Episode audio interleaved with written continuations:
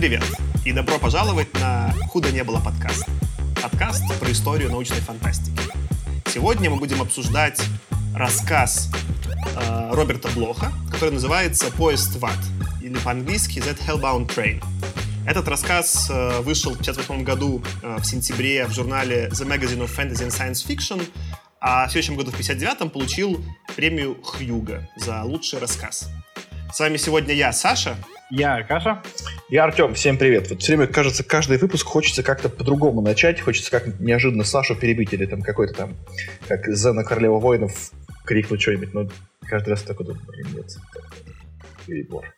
Тебе просто хочется кричать во время нашей заставки, Тёма? Ну, просто... У нас просто есть супер одинаковые части. У нас есть вот наше одинаковое вступительное слово. У нас есть э, Аркашина. Ну да, давай попробую сделать краткий пересказ, как будто бы я не готовился. И у нас есть заключение. Мне хочется мне какой-нибудь какой-нибудь сумасшедшенки туда вот внести. Ну я Да ладно, тебе просто хочется покричать, как Дена Королева воинов. Да.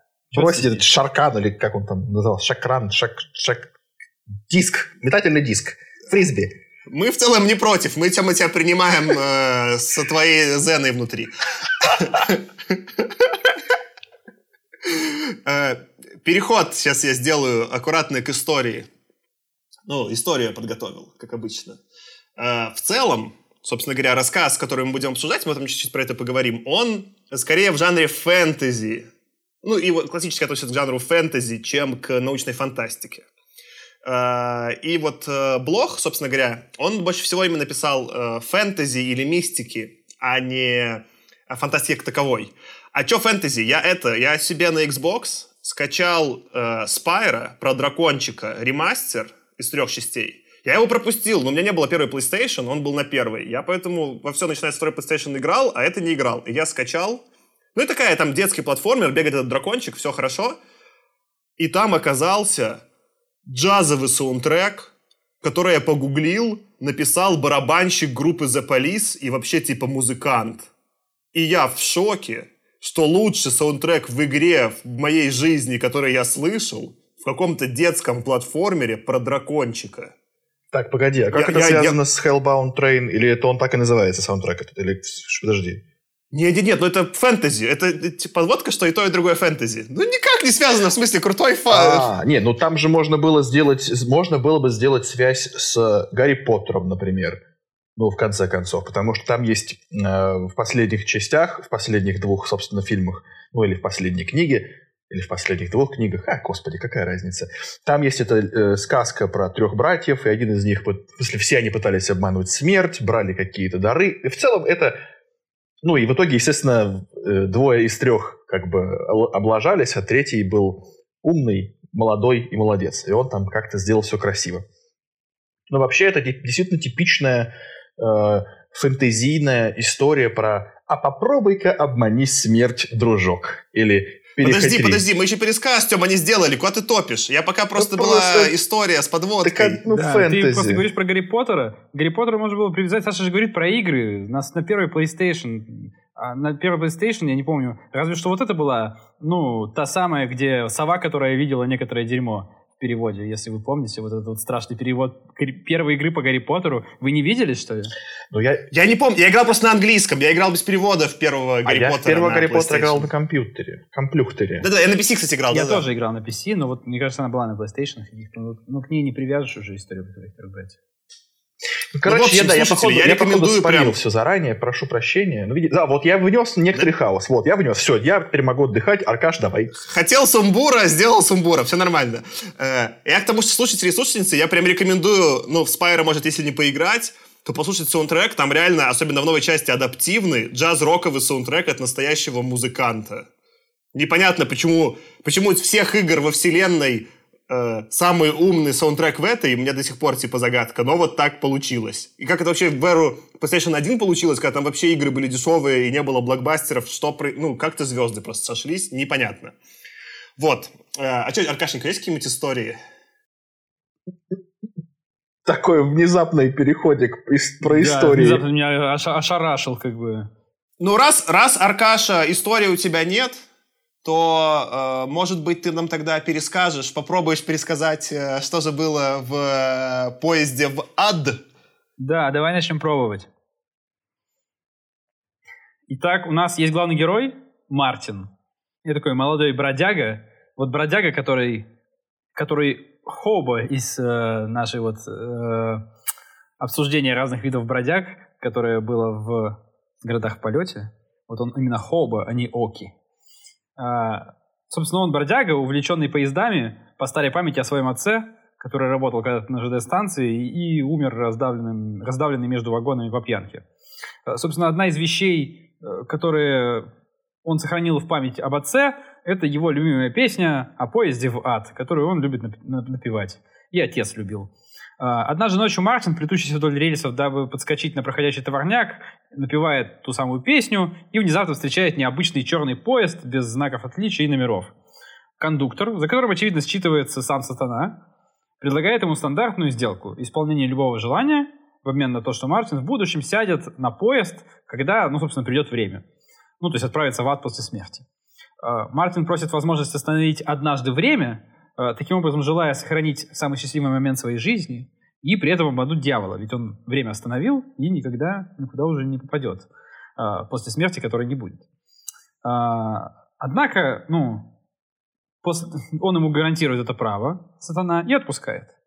Но, как и понимал сатана с самого начала, Мартин в смятении. Он никак не может выбрать, какой же момент самый счастливый. То есть начинается все с того, что он в какой-то ночлежке как бы напился, и вот уже едва-едва думает, вот оно, а потом думает, нет, как-то это мелковато. И устраивается на работу, чтобы, ну, поднять, так сказать, уровень счастья. В итоге Мартин находит работу, заводит семью, строит успешную карьеру, но никак не может выбрать лучшего момента. В итоге из-за его нерешительности он в итоге теряет большую часть обретенного. И оказавшись уже престарелым, в больнице с уже вторым сердечным приступом, он сбегает из больницы погулять вдоль железнодорожных путей. Собственно, он идет мимо них, и к нему внезапно подходит тот самый поезд. А, к нему подходит кондуктор дьявол и устраивает дежурный разговор о том, что сатане с самого начала было все понятно, что он знал, как все кончится, ведь он давно уже понял человеческую натуру. Однако Мартин как бы, ну, соглашается. Но сев в поезд, он обнаруживает там компанию преступников, пьяниц, азартных игроков и прочий подобный контингент, э, весьма весело проводящий время э, по дороге в ад. Ведь, ну, пока как бы в ад не прибыли, можно повеселиться. И в этот момент Мартин понимает, что а вот оно. И дергает, собственно, вот как бы механизм, который должен остановить время, и таким образом как бы останавливает его именно в этот момент, когда поезд едет в ад, обрекая таким образом всех и самого себя э, на вечную поездку в новообретенном счастье по дороге в ад. Э, Аркадий, благодарю за пересказ, но позволь исправить маленькую неточность, обрекая не всех, а только себя. Потому что контракт, контракт с дьяволом изначально был оговорен, что время замедлится только для самого Мартина. Он еще спрашивал, как это у тебя получится? Он говорит, ты, ты там воду не мути, я все устрою.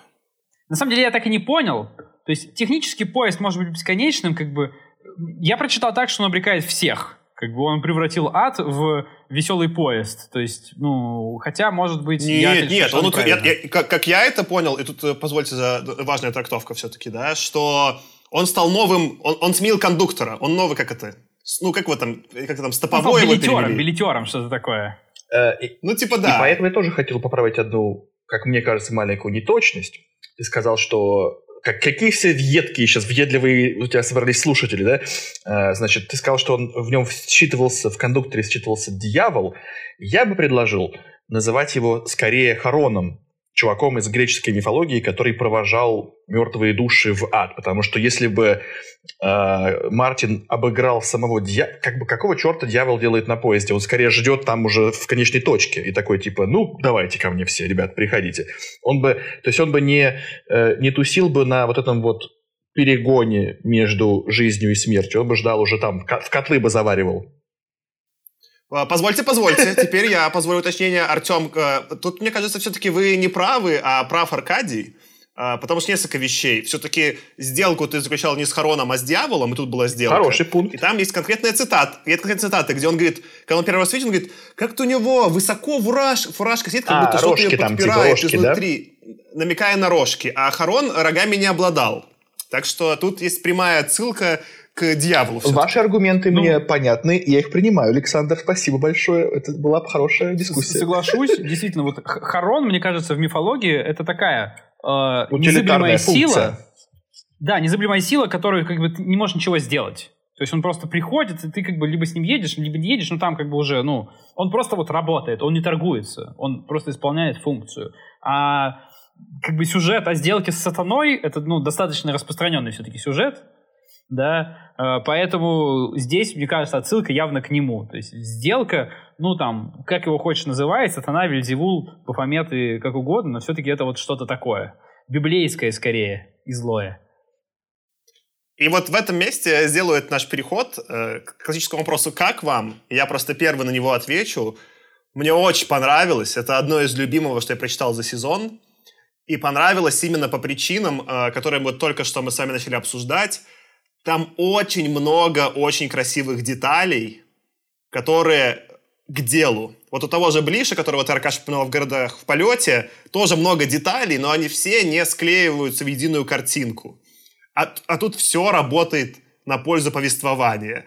Это вот на, намек про рога дьявола под фуражечкой. Этот переход от песни, от пьющего отца к настоящему поезду. Э, параллели между сделкой, как он пытается провести дьявола, это говорит, да-да-да, меня так уже все пытались. То есть, ну, там очень много вот что не зацепись, я вот когда особенно сейчас, я просто так получилось, я два раза прочитал. Я сначала его прочитал, э, ну, вот где-то полгода назад, ну, потому что он был короткий, да, а сейчас я перечитал его еще второй раз, и я снова насладился, потому что просто сам по себе текст очень детализированно красивый, и, и идеально выверенный для вот этой короткой формы. Я не знаю, как бы блог себя показал в длинном формате, но вот именно здесь мне очень понравилось. Я поставил 4 прям звезды из 5, а я редко ставлю 4 звезды из 5.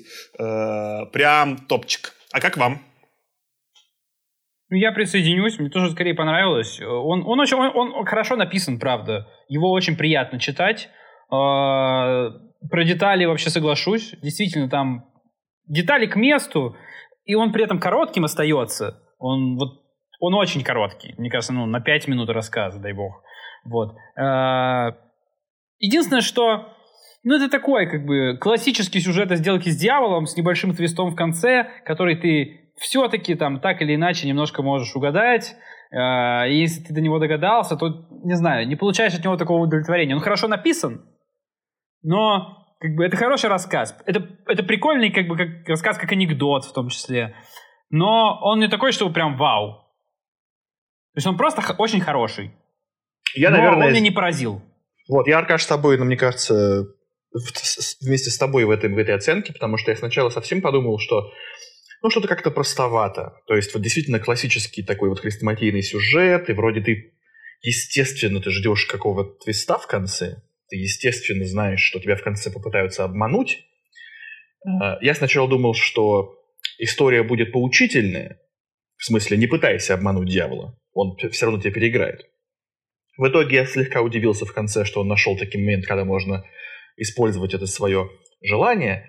Но я потом начал думать про этот рассказ, вот готовясь к подкасту еще раз, уже не как просто читателя, как типа аналитик в кавычках. И нашел в нем какие-то смыслы, которые мне интересны как нежданчик, как HR. И я про них расскажу. Поэтому я поставил, тип, я бы поставил типа 3,5 слэш 4 из 5, вот как так. Давай мы пока твой заход про HR как тизер оставим, и чуть позже к нему вернемся. Просто вы оба зацепились за твист, и я хочу немножко рассказать про историю самого написания рассказа. Uh, ну, как мы уже обсудили, вообще сам по себе блог, он был скорее, uh, писал в жанре мистики, uh, какого-то, не знаю, там, типа детектива, он не был таковым фантастическим писателем. Например, там э, самая известная его книга это «Психо», по которой Хичкок снял фильм. Э, из смешного сиквелы «Психо» снимались не по сценариям уже Блоха, а по другим сценариям. Э, хотя есть сиквел оригинальный Блоха самого его «Психо», что какая-то дичь. А вообще он начал, по-моему, писать после того, как он переписывался с Лавкрафтом, и Лавкрафт его такой говорит, все нормально, у тебя хорошо получается, иди писать.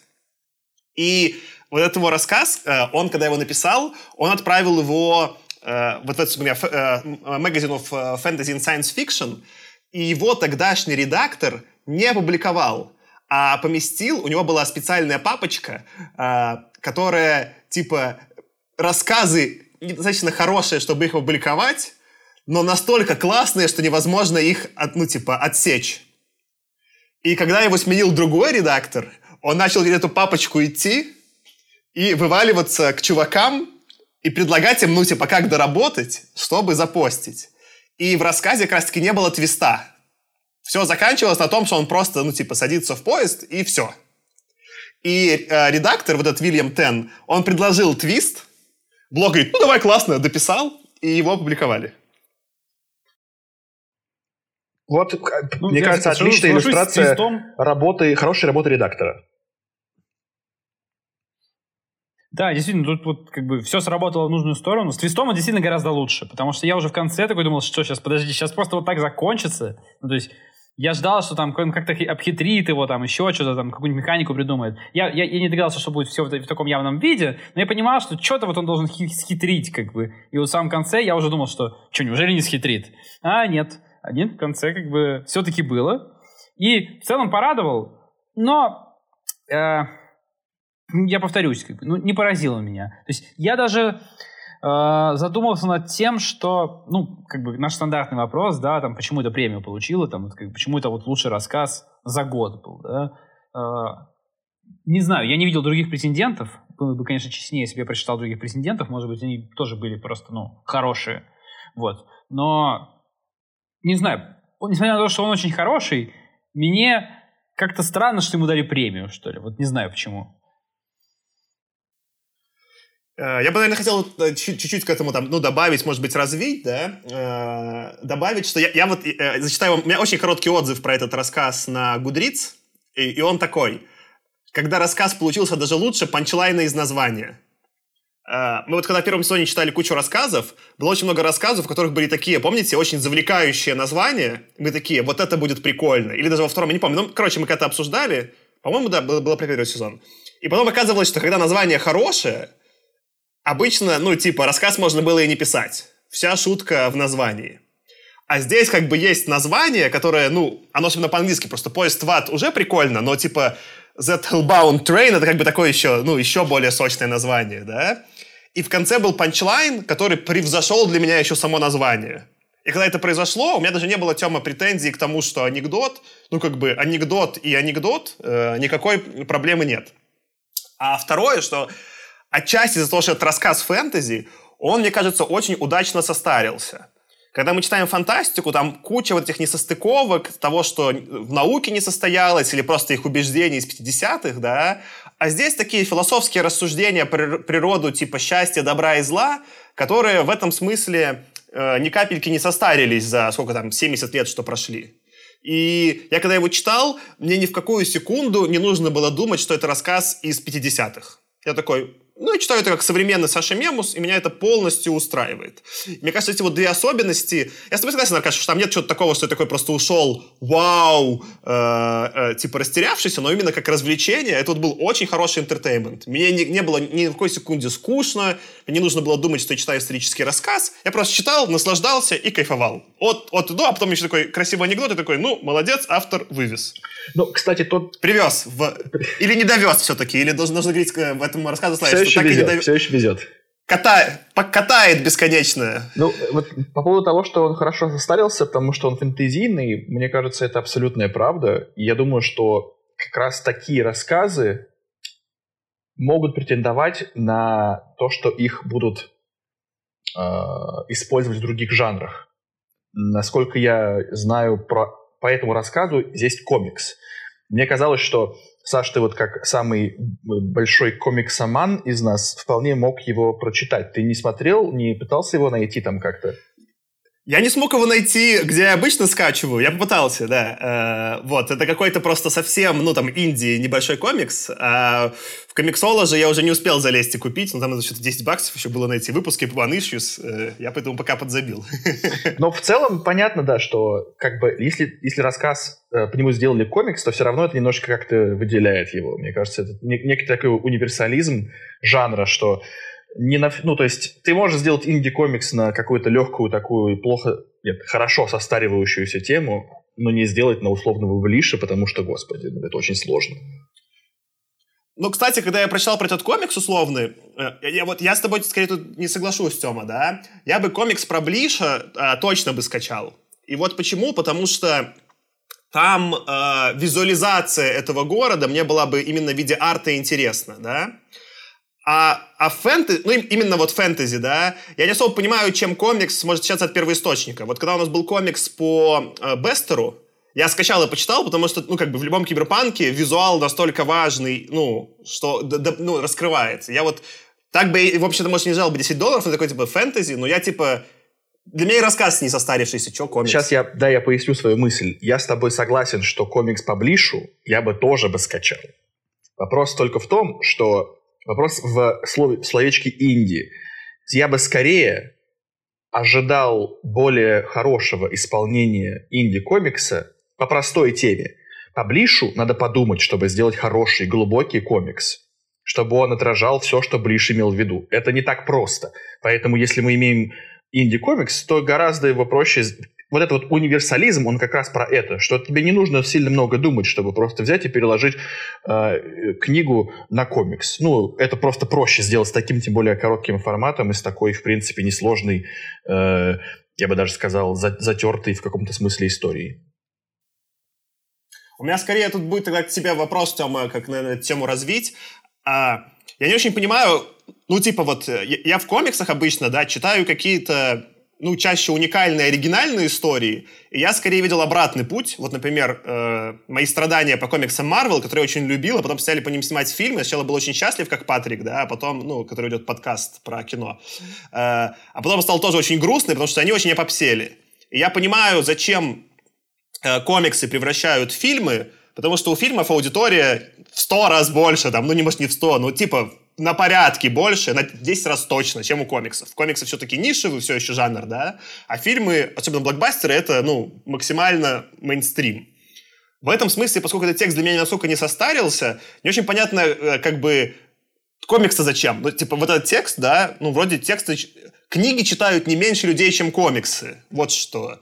И я даже не очень понял вот этот интересный переход, что именно комикс по книге, типа, по рассказу. Типа для какой аудитории это может быть, да? Ну, типа, да, да. Но я в целом еще фэнтези-комиксы не читаю. Может быть, просто фэнтези-комиксов мало. Я, может быть, не понимаю. Может, это как бы поджанр, ну, типа, которого нет на полках, но я не очень... Для меня просто незнакомый жанр. Не читал ну, реально. Слушай, мне кажется, ты вот пытаешься задать вопрос, как бы вот, тебе понятно, зачем делаются там фильмы там, ну, по вселенной Марвел, да, ну, чтобы заработать, потому что это продукт, как бы, который приносит бабло. Вот, мне кажется, чувак, я, я не знаю, я, я не находил и не искал, не читал ничего про него. Мне кажется, чувак, который сделал комикс, какой-то инди-комикс по этому рассказу, это был, вот, это не был продукт, который сделан для того, чтобы зарабатывать деньги.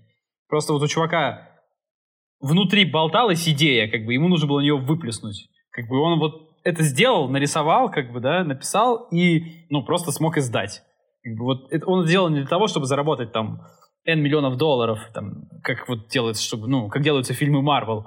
Он делал это, потому что у него, ему хотелось это сделать.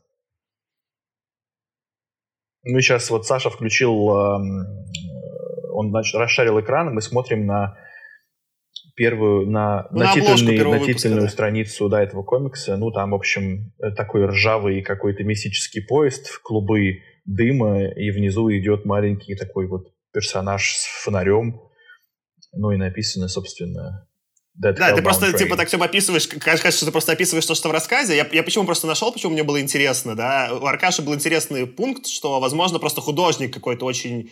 Э, а тут, как бы, я так понимаю, наверное, скорее всего, один человек был и художник, и писатель. Возможно, какой-то человек просто дико угорел. Тут действительно видно, что эстетика очень красивая. Но я просто думал, как можно эстетически рисовать. Нарисовано реально очень хорошо, и я понимаю, почему мог чувак угореть. Вот именно просто такую эстетику воссоздать. Ну, да. Я теперь, кстати, это скачаю и прочитаю, скорее всего. Надо просто, ну, будет найти на Comixology. Выглядит реально стильно. Я еще хотел добавить к тому, что вот он состарился хорошо, да? То есть он, с одной стороны, написан в 50-е, но читается так, что, ну, вполне могло произойти вот описанное и сейчас, как бы, и вполне реалистично. То есть я там, может быть, чуть менее правдоподобен какой-нибудь бродяга, который хочет вскочить на товарняк, но, тем не менее, выглядит, ну, совершенно в рамках ну, современности. Я бы еще добавил, что а он еще и в прошлом легко продолжается. То есть это вообще мог быть легко рассказ, который написал там, например, Эдгар Аллан По. То есть там нужно заменить всего лишь пару мелочей, как бы типа круизного лайнера, на котором путешествует наш главный герой. И там, я не знаю, какую-нибудь историю там про страховку и кем он там работал, страховым агентом. Но, наверное, там в первой половине 19 века не была такой распространенной профессия страхового агента. Но, тем не менее, оно бы вот все тоже очень легко ложится, как бы. И, и мне кажется, даже вот в какую-то вот эту в первой половине 19 века по эстетике он даже лучше его попадал. Почему-то у меня вот такое ощущение. А ты вот как раз сказал, Аркаш, про то, что этот хобо, который путешествует на товарниках.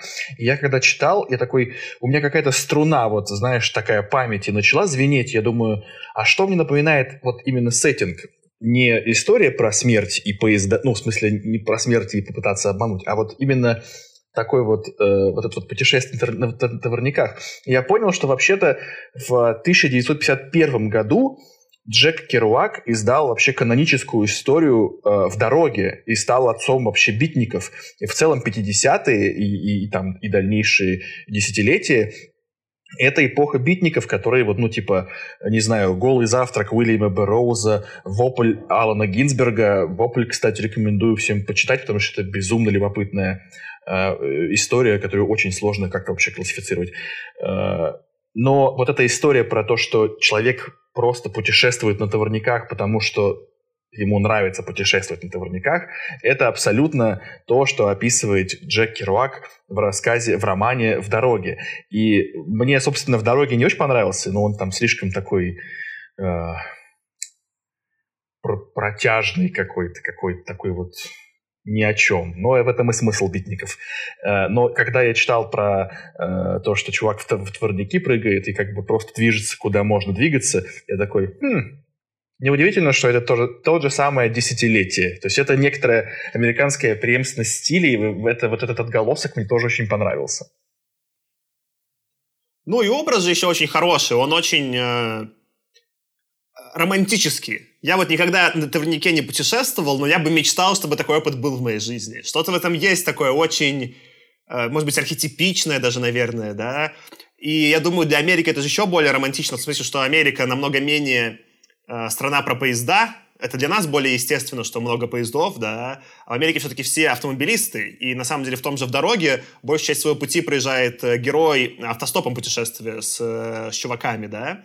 А, в этом смысле, как раз для американцев, это совсем какой-то, э, ну, маргинально, э, может быть, даже философский опыт э, путешествовать на товарнике. Ну да, он же хобо, поэтому ему это вполне подстать. Слушай, ну мне кажется, знаешь, еще с железными дорогами тут такой момент, что вот для нас, как бы, для людей, которые выросли, ну, во время когда уже все, ну, там, ныне живущие люди там наблюдали Америку автомобилизированную. Как бы это кажется, ну, действительно странноватым. Но в 50-е автомобили только-только вот поджали поезда, мне кажется. Потому что же, ну, поезда были супер важными в 19 веке. Только, только когда мы начали там автомобильные дороги нормально строить, как бы появилась возможность легко путешествовать на автомобиле и автомобилем что-то доставлять, когда начали нормальные асфальтовые дороги строить. Но это, ну, э, уже ближе к середине 20 века как раз и произошло. А вот, ну, долгое время, во всяком случае, то время, в которое рос наш писатель Роберт Блох, ну, Америка была как раз страной, где путешествовать как бы, и что-то перевозить, в принципе, ты как бы скорее стал бы поездом, чем автомобилем. Поэтому, мне кажется, тут такое, скорее... Э, тогда это не было странно. 50-е точно как бы путешествие на поезде не воспринималось как что-то странное. Ну, тогда еще более удачно для рассказа, в том смысле, что вот современная, более автомобилизированная Америка, на самом деле, в том же городе у Саймака, он же там много рассуждает именно про личный транспорт, да, это все в итоге выглядит более состарившимся, потому что это, во-первых, такая чисто американская история, все в тачке, да, и будущее про тачки, оно тоже очень американское. Все-таки э, вот в мире, там, не знаю, европейском, да, и даже там азиатском много все-таки общественного транспорта, который часто, в том числе железнодорожный. И этот, э, может быть, старомодность Блоха работает на руку, что на самом деле из этого рассказ не состарился. Он выглядит э, актуальным для вот, ну, меня, как для читателей из России. А давайте вот мы уже, вот когда мы так вот довольно плотно погрузились в 50-е, давайте я вам расскажу про ту тему, которая меня неожиданно для самого себя даже, э, она мне понравилась, когда я начал думать про то, как, почему это похоже на что-то, что мне как HR может заинтересовать, как человека, который занимается управлением персоналом. Дело в том, что вот ровно в тот же год, когда этот рассказ получил премию Хьюга, то есть в 59-м, американский психолог Фредерик Герцберг предложил э, так называемую двухфакторную теорию мотивации. И это что-то, что в целом, ну, я и в университете изучал, просто знаю, как бы, как HR, это такая штука, которая говорит, что, если очень общо сказать, что вот есть э, какие-то, упрощенно скажу, штуки на работе, которые людей мотивируют по-настоящему, то есть провоцируют на больший, больший вклад, да, на, на, на то, чтобы люди тратили больше усилий и добивались больших результатов. А есть вещи, которые традиционно вроде бы как считаются тоже как мотиваторы, но на самом деле это так называемые гигиенические факторы. Это такие штуки, которые на самом деле не мотивируют, а они только делают, скажем так, базу для того, чтобы человек сохранял ну, вообще желание работать в этой компании. Да, приведу пример. Вообще, как, что, что происходило вообще? Как это было? А, этот психолог, он пришел в какую-то компанию, которая работала в там, какой-то там лакокрасочной сфере и сделал опрос 200 инженеров, которые работали в одной компании. Подожди, подожди, можно, можно? Он к этому пришел к Э, к Маклачищему, блин, как его звали, я забыл. Хортону, к Хортону, что ли, типа, который... Хортон, к Хортону с Теном он пришел, у них там э, легкое красочное производство Ну, было. да, Открыто? да, да. Вот они пришли к Хортону и Тену и попросили участников этого, этого опроса описать ситуации, в которых как бы их, их отношение к работе было положительным, у них имелось желание работать, и ситуации, когда отношение к работе, ну, по сути, не менялось. То есть, э, вроде все было нормально, но как бы, ну и ок. И в целом вот они провели вот такое исследование поняли, что вот действительно есть факторы, которые не меняют твою реальную мотивацию. Ну, например, там какая-то там политика ФИФ э, компании, или, например, безопасность труда, или там комфортность твоего рабочего места, или график работы, или просто факт наличия оплаты за твою работу – просто ты воспринимаешь это как должное, что, ну, мы вот в капиталистическом мире, где я продаю свое время за деньги, я ожидаю от своего работодателя некоторые базовые вещи. Там, отпуск и вот это все. А, а в то же время есть вещи, которые как бы не такие простые, но они реально мотивируют тебя. Например, какое-то признание или интерес твоей работы, что ты не просто с 9 до 6 э, значит, билет свой пробиваешь на воротах, а у тебя какой-то интерес. Или наличие возможности расти профессионально. Там, что тебе руководитель доверяет. Это более какие-то сложные вещи. И мне понравилось в итоге, я к чему все это рассказываю, что мне понравился этот рассказ тем, что он показывает как раз с одной стороны, что а, главный герой сначала пытался как будто бы покрыть вот эти самые гигиенические факторы. То есть он думал, что это то, что его замотивирует остаться в моменте, замотивирует его остановить время. Как то, что он вначале напился, и типа, а, и давай, вот, хороший, счастливый момент. Но на самом деле, в тот момент, когда он понял, в тот момент, когда он в нем очутился, он понял, что вообще-то это не счастье. Это просто, это его не мотивирует там остаться. Это, ну, просто какие-то, какая-то ерунда. Дальше он начал работать, получать какие-то блага от цивилизации за деньги, которые он, ну, как бы за, за свою работу он получал, и все это постепенно, постепенно становилось базой. Он никак не мог понять, где, где находится тот, тот мотиватор для его счастья, на котором можно остановиться. Здесь я бы еще одну концепцию вплел, так называемый fear of missing out. Э, то чувство, которое человек получает, когда думает, что где-то там за, другим, за забором и трава зеленее, и жить интереснее – и когда вот это все схлопывается, то прикольно наблюдать, что ну, в таком коротком рассказе, в такой короткой форме, автор в целом очень понятно передал вот этот вот самый, ну, он может быть простой конфликт, в личности, в личности конфликта. Я, возможно, его слишком сложно подаю через аж две какие-то там концепции, что ты как бы никогда не понимаешь, где тот самый, ну вот как бы момент, в котором ты бы хотел остаться.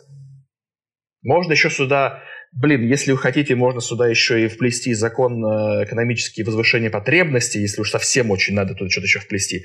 Но, короче, ты никогда не знаешь, к чему ты идешь, и ты никогда не можешь остановиться, потому что как только ты это получил, это становится гигиеническим фактором. Это уже, это уже не мотивация, это уже просто, ну все, я, я достиг этого, а что дальше?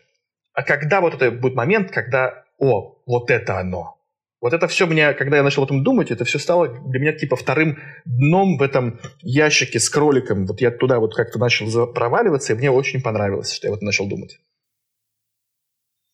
А, я пробую развить немножко. Ну вот я тоже, э, это для меня была любимая часть рассказа про то, что ты говоришь. Я просто, может быть, чуть других э, терминах думал, но что я сделал, когда я вот прочитал рассказ, я сейчас пошел и проверил, и на момент написания Блоху был 41 год. И мне кажется, среди всего, что мы читали, это чувствуется. Это, возможно, одно из первых произведений вообще там за два сезона у нас, которое написано реально взрослым человеком.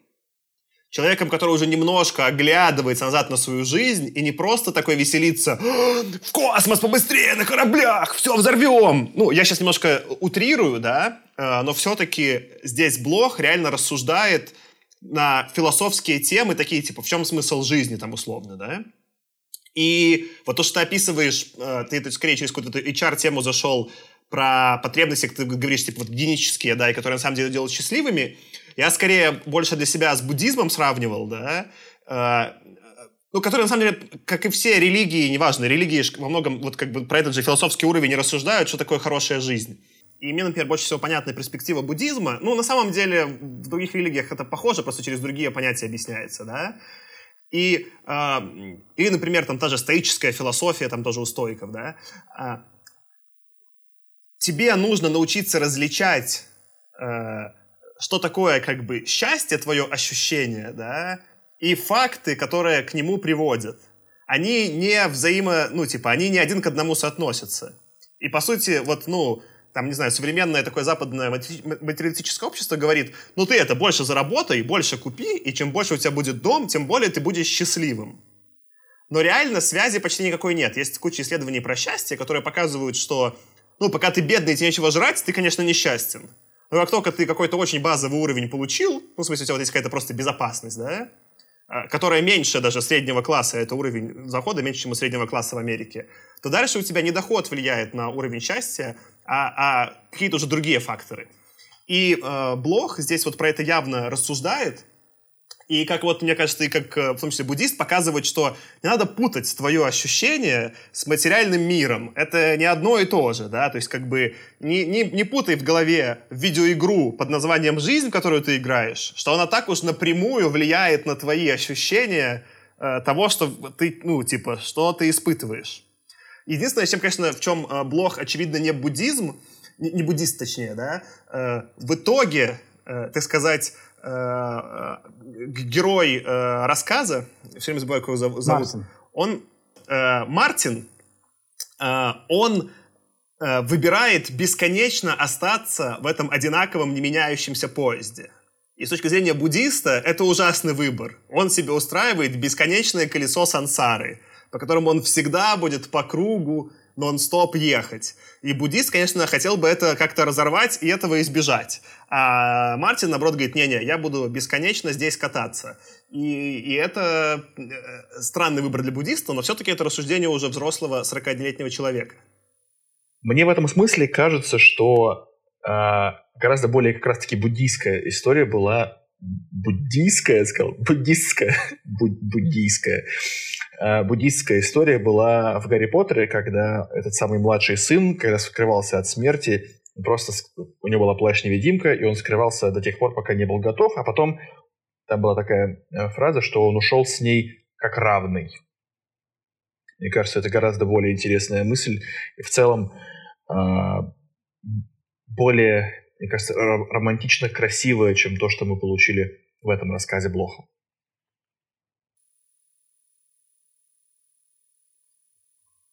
Ну, это скорее дальше рассуждение, типа, какой панчлайн, видишь, да, типа, я скорее просто как буддист, ну, э, философски не согласен, но да, во всех этих историях, мне кажется, не так уже и важно, какой панчлайн, да, это уже вопрос философский. Вопрос в том, что если тебя заставляет история задуматься про то, что у тебя сейчас происходит, что из этого значимо, что нет, и как к этому относиться, уже неплохо. И Блох в этом смысле заставил. А, Я просто когда еще читал, я ну, не смог не, не провести параллели еще с двумя, я все люблю какие-то тоже, раз с Гарри Поттером сравнивать, сейчас с двумя штуками сравнил. Опять же, э, э, похожий момент был в нашем любимом Рике и Морти, где был этот поезд историй, где напрямую был поезд, который бесконечно ездил, и все-таки э, из западного мира Рик и Морти пытались этого поезда сбежать. Им, им не нравилось, да. Э, а наш герой избежать не хочет. Есть тоже вот тут некая забавная параллель, что э, все-таки дру, другие времена, другие нравы, да. А, а второе, я не мог отделаться, э, есть такой фильм э, «Вторая жизнь Увы», может быть, э, вы смотрели. Это, по-моему, ну, это какой-то скандинавский, я не помню, то ли он финский, то ли датский, я ну, могу путать. Там просто речь идет про чувака, которого отец работал тоже на железнодорожной станции, и он тоже погибает, попав между поездами. Мини-спойлеры — это первые пять минут фильма. А дальше идет это повествование про жизнь его сына, у которого тоже экзистенциальный кризис весь фильм. А, и он порядочек все время там во дворе наводит и знаки ставит, чтобы никто там, не знаю, не шумел во дворе.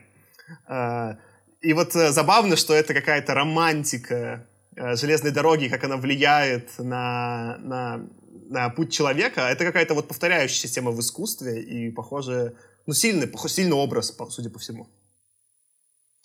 Ну, я вот по поводу всей этой истории про, про поиск счастья главным героем Марсона могу... Не знаю, я человек простой, так что я себе просто, ну, понял, что чувак взял и как бы задефайнил себе целевую функцию жизни, это максимизацию, ну, как бы значения счастья в точке абсолютного максимума. Ну, потому что как только он ее достигает, он жмет паузу навсегда, как бы у него бесконечный этот уровень. Как бы, ну, а мораль в том, что ну, нужно не точку максимума искать, а интеграл максимизировать. Вот, вот, вот, вот как бы простая мысль. Да, я также думаю. Вообще, я полностью, вот я читал, я сразу понял про интеграл. Вот это, если кому-то из слушателей это было не очевидно, господи, Ландау Лившица откройте еще разочек. Ну, господи, сколько можно уже? Да интеграл еще Ой, до Ландау да, проходит. Всем вообще, читайте. Ой, люди, книжки откройте вообще. Э, Аркадий, есть тогда к вам уточняющий вопрос. Если э, э, вы вводите, так сказать, математическую концепцию, что есть некий уровень счастья, это функция по шкале x мы откладываем время, по шкале y уровень счастья в это время. И вот какая-то есть зависимость, да? А, и вы утверждаете, что наш главный герой Мартин, он искал наивысшую точку и хотел ее зафиксировать. А вы говорите, что нужно было не точку наивысшую искать, а площадь под графиком оптимизировать, чтобы ну, максимально была площадь. Тогда вопрос. В конце у Мартина, по сути, был выбор. Он мог это время остановить, умирая с сердечным приступом на железных путях, и он сказал, блин, так сейчас плохо, что это продлевать, да? А, а мог, ну вот что он и придумал, продлить как бы в, в нравящемся ему поезде. Но кажется, если э, мы интегрируем на бесконечном э, отрезке, э, а в случае, что он вернул часы, что умирая на путях, что в поезде отрезок был бы бесконечный, то площадь под графиком была бы одинаковая. Э, или я не прав? Или потому что там лимит... Сейчас поправь меня, Аркаша, ты математик лучше Не-не, ну технически, конечно, ты не можешь сравнивать бесконечность с бесконечностью, но там это уже начинается как бы всякая математическая казуистика. Просто давай так, как бы... Я как бы рассуждал из позиции человека, существующего в объективной реальности, где бесконечно интегрировать не получится, где у тебя есть начальная точка и будет конечная, скорее всего. Поэтому я в этих, как бы, когда у тебя отрезок ограничен, как бы, ты интегрировать можешь, и, и все у тебя будет нормально, если у тебя, конечно же, но нету... Если ты не будешь определять части как бесконечные, там тоже что-нибудь вылезет при интегрировании некрасивое, но мне кажется, нас уже многие потеряли в этот момент. Не, подожди тогда, Аркадий, мне кажется, развивая вашу мысль и пытаясь как-то вот с мыслью Артема подружить про этот HR-подход, да? По сути, что Мартин утверждал? Он утверждал, что когда он лежал на путях и умирал от встречного приступа, для него вот эти факторы гигиены не были соблюдены. Он сказал, да ну его, умирать, с личным приступом, вообще веселья никакого. Хоть зарплату мне заплатите, да? Ну вот, да?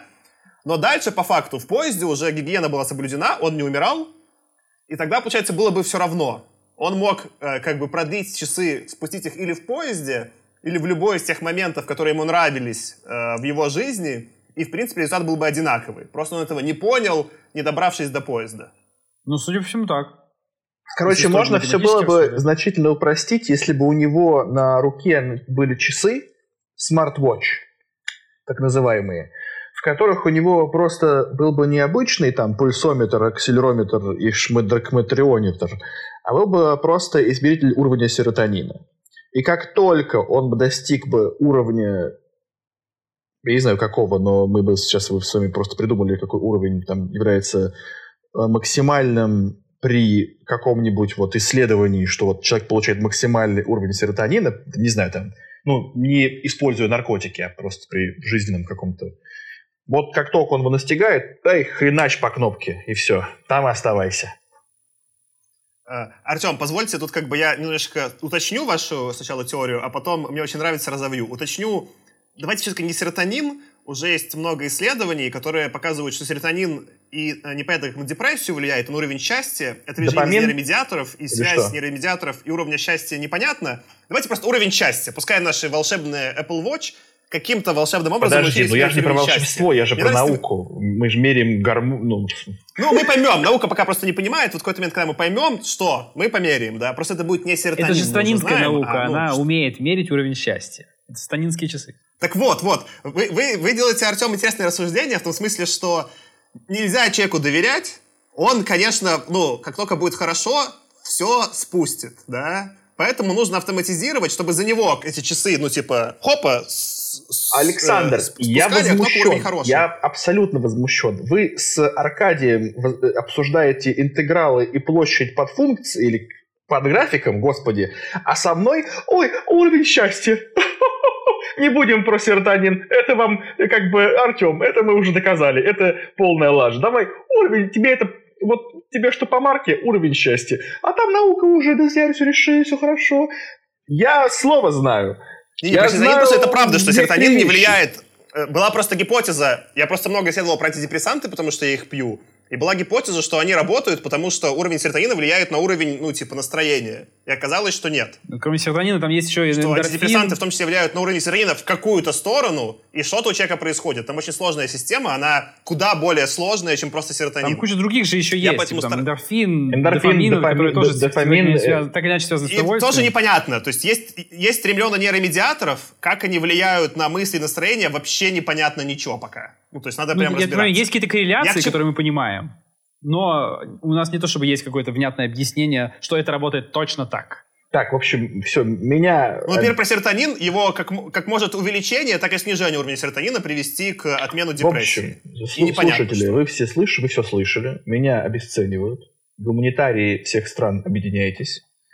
Э, Александр, э, продолжайте, пожалуйста, ваш скучный монолог. Так я не обесцениваю, я уточнил. Просто чтобы не было путаницы с биологическими терминами, очень важно. А то меня мой друг Вася, психотерапевт, заругает, что мы тут нечестно научные данные распространяем. Так вот, но что мне в твоей теории нравится? Что, по сути, из-за того, что мы автоматизируем и заберем у человека, ну, это, как знаете, как, как запрет на соцсетки. Его нужно прямо на уровне системы водить, и чтобы кто-то настраивал, а ты сам не мог зайти, да? Как я, когда, типа, расставался с девушкой, я давал своему другу удалить ее профиль у меня, заблочить ее везде в Инстаграме, чтобы я уже не мог, ну, после найти, да? И это смешно, если ты такую функцию, Артем, ведешь, да, то можно же вообще людей, ну, типа, избавить от наркомании, потому что как только они какие-то вещества используют, они этот высокий уровень счастья получают незаконный, и у них сразу останавливается время. И все, они больше, ну, не могут. Конец. Вообще я хотел развить вот, э, ну, теорию Артема. Смотри, Артем, мне кажется, тут же главная мысль-то в чем? Даже если бы у нас, как бы, у нашего главного героя были не просто карманные часы, на которых можно, ну, нажать кнопочку и остановить время, а если бы эти часы, правда, показывали там в некотором виде там серотонин или что-то еще, неважно, какую-то вот, ну, реально измеримую метрику, по которой мы там считаем прокси счастья, так у нас произошло бы ровно то же самое, что и произошло просто наличие явной метрики, оно же все равно бы привело к тому, что главный герой подумал, так, ну вот сейчас у меня вот как бы уровень там over 9000, как бы, да? И что? Ну, как бы, нет. А может ведь быть больше? Кстати, есть, нет. Я кстати, вот сейчас нет. еще Подожди, попробую. Вот смотри, как бы, и вот, вот смотри. это, и вот это, и, и буду счастливее все равно. Главная же суть в том, что он думает, что он в будущем еще сможет стать еще счастливее, еще больше метрику эту набить. А вот не Потому соглашусь. у него явная метрика есть, как бы, ну, мне кажется, Я попробую- не помогло бы. Я, в общем, сейчас в проигрышном положении, мы все это понимаем, но я попробую как бы развить свою мысль. Вот ты как спортсмен, Аркаш, ну, в принципе, Саш, ты тоже, э, ну, как человек, который там э, занимается либо велоспортом, либо бегом, наверняка у вас есть какие-то... Ну, Аркаша куда ну, более я понимаю, спортсмен, чем я. понимаю, Я но, так, типа, у очень- Аркаши Я, я только развлечения ради, а Аркадий вон там топит свой звифт. э, Ну так вот, вот у. Аркаши наверняка есть пульсометр.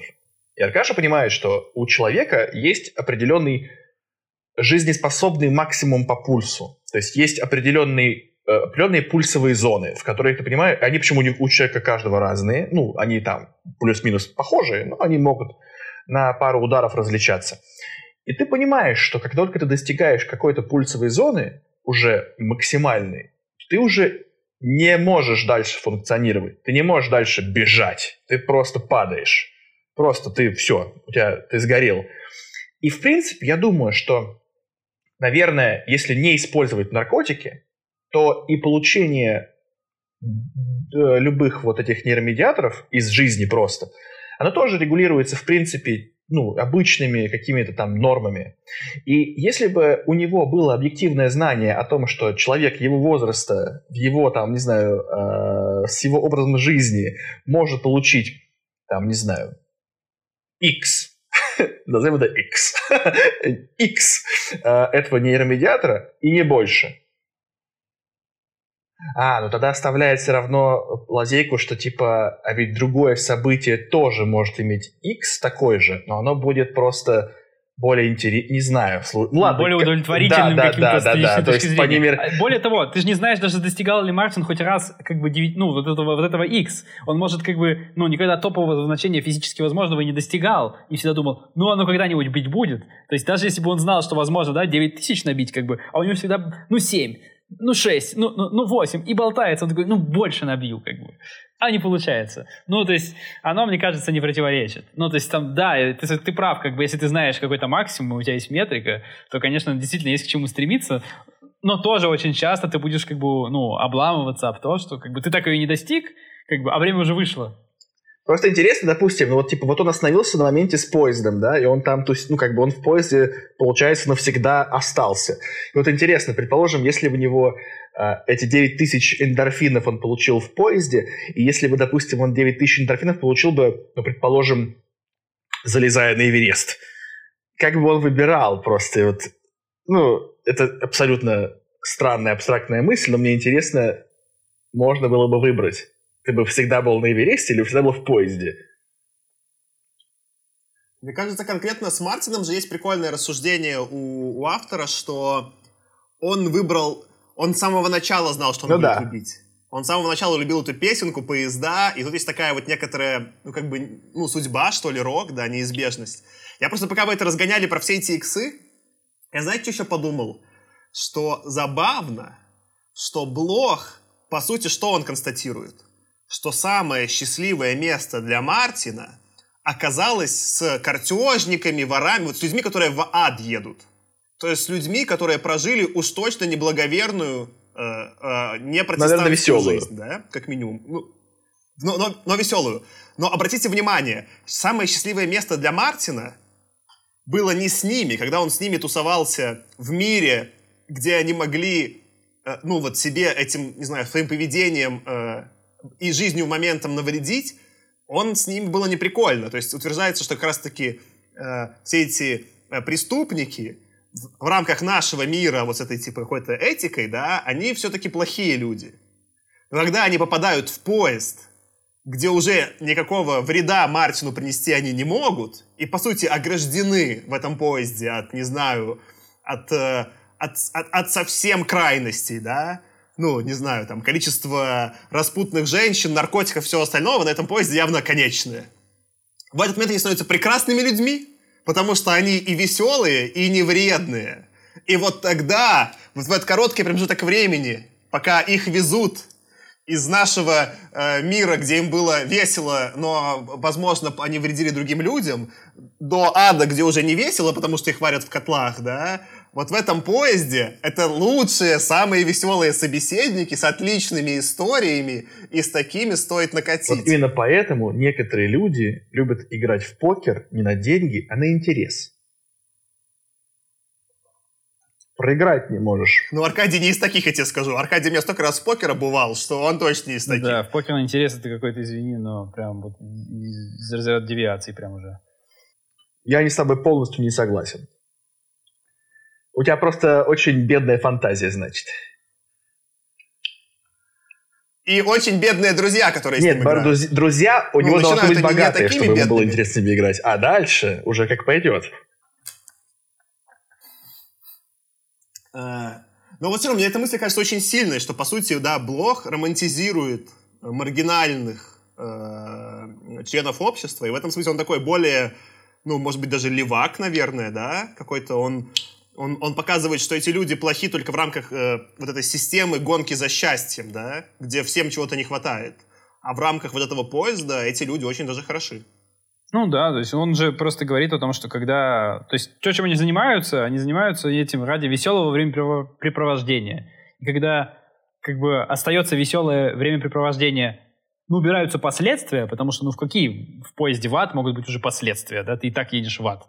Как бы, то ну, сразу становится все ну, в таком свете выглядит совершенно по-другому. Худо не было. Ну, а в таком свете э, я, наверное, предлагаю нам тогда заканчивать.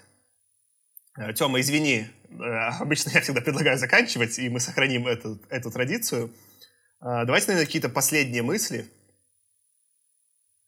Моя будет такая, что я вот помню наш эпизод, когда мы обсуждали «Необъятный двор», и несмотря на, возможно, тоже какую-то вот такую простоту произведения, обсуждение получилось очень интересное, а, потому что автор оставил многое недосказанным э, Саймак за, вот, за какими-то скобками, и это интересно было проговорить.